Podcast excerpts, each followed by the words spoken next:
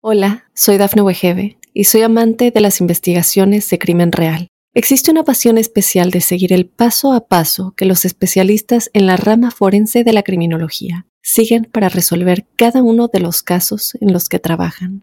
Si tú, como yo, eres una de las personas que encuentran fascinante escuchar este tipo de investigaciones, te invito a escuchar el podcast Trazos Criminales con la experta en perfilación criminal, Laura Quiñones Orquiza en tu plataforma de audio favorita.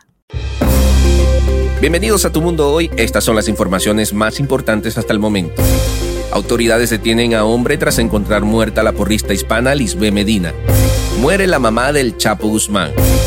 Google da a conocer la lista de los más buscados en el 2023. Definidos los finalistas del fútbol mexicano. Arrestan a tres hispanos en conexión a ola de robos de camionetas en el plano. México se prepara para la celebración de la Virgen de Guadalupe. Hola, ¿qué tal amigos? Bienvenidos a Tu Mundo Hoy. Yo soy Alfredo Suárez. De inmediato comenzamos con las informaciones.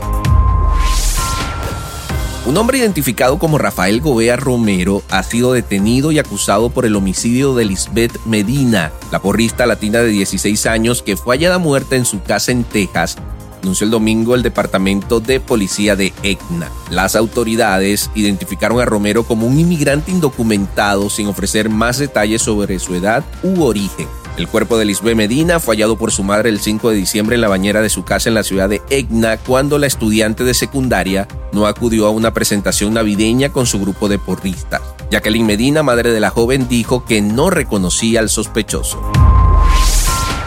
En otras informaciones, la mamá de Joaquín El Chapo Guzmán murió el domingo por la tarde a los 94 años de edad, de acuerdo a reportes de diversos medios en México. Consuelo Loera Pérez falleció en una clínica privada de la capital del estado de Sinaloa tras presentar varios padecimientos. Se sabía que la madre del narcotraficante mexicano había sido hospitalizada hace dos semanas por problemas respiratorios. La señora Consuelo vivió principalmente en Culiacán y en la sierra de Badiraguato, un lugar que el presidente de México, Andrés Manuel López Obrador, ha visitado varias veces.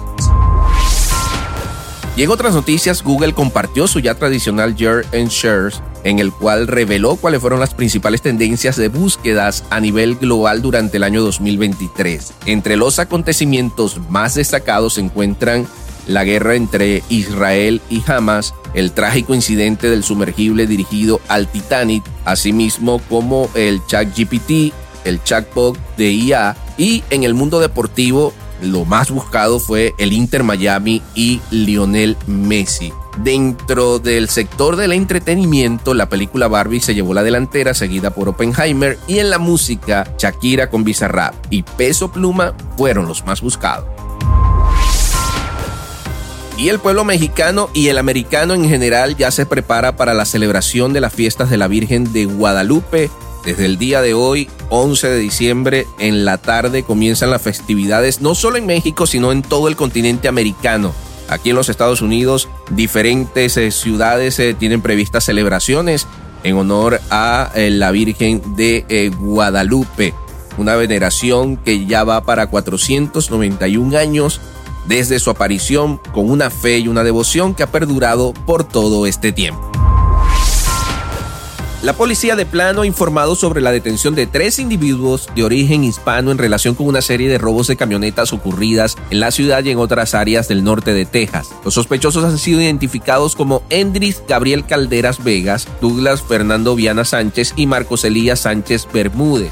Según el informe policial, los implicados llevaban a cabo el robo de vehículos, los estacionaban en complejos de apartamentos ubicados en otras localidades, alteraban los números de identificación de los vehículos o el BIN y generaban títulos fraudulentos. Posteriormente vendían los vehículos a compradores que no estaban al tanto de la ilegalidad de la transacción.